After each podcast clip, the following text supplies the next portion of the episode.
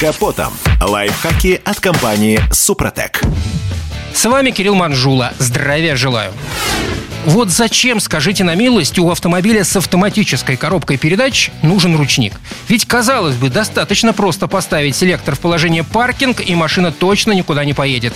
Но, как мы уже не раз говорили, все дело в том, что в положении паркинг вторичный вал АКПП блокируется небольшим штырьком, не способным выдержать существенную нагрузку. Если вы паркуете транспортное средство на ровных поверхностях, то это не так страшно. Но если машина фиксируется на уклоне, то нагрузка на эту маленькую деталь становится чрезмерной, и рано или поздно она может сломаться.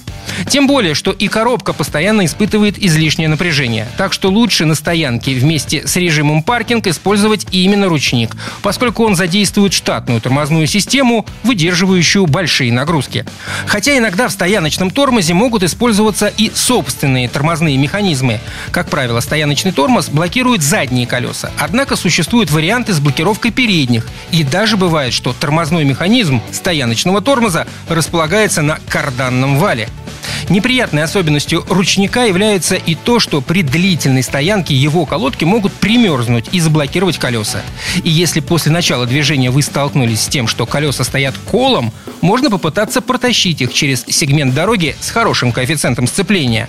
Обычно этого хватает. Если колеса продолжают сопротивляться качению, то можно использовать различные дорожные неровности. В момент контакта с ними происходит резкое увеличение нагрузки на колесо, и примерзший ручник сдается.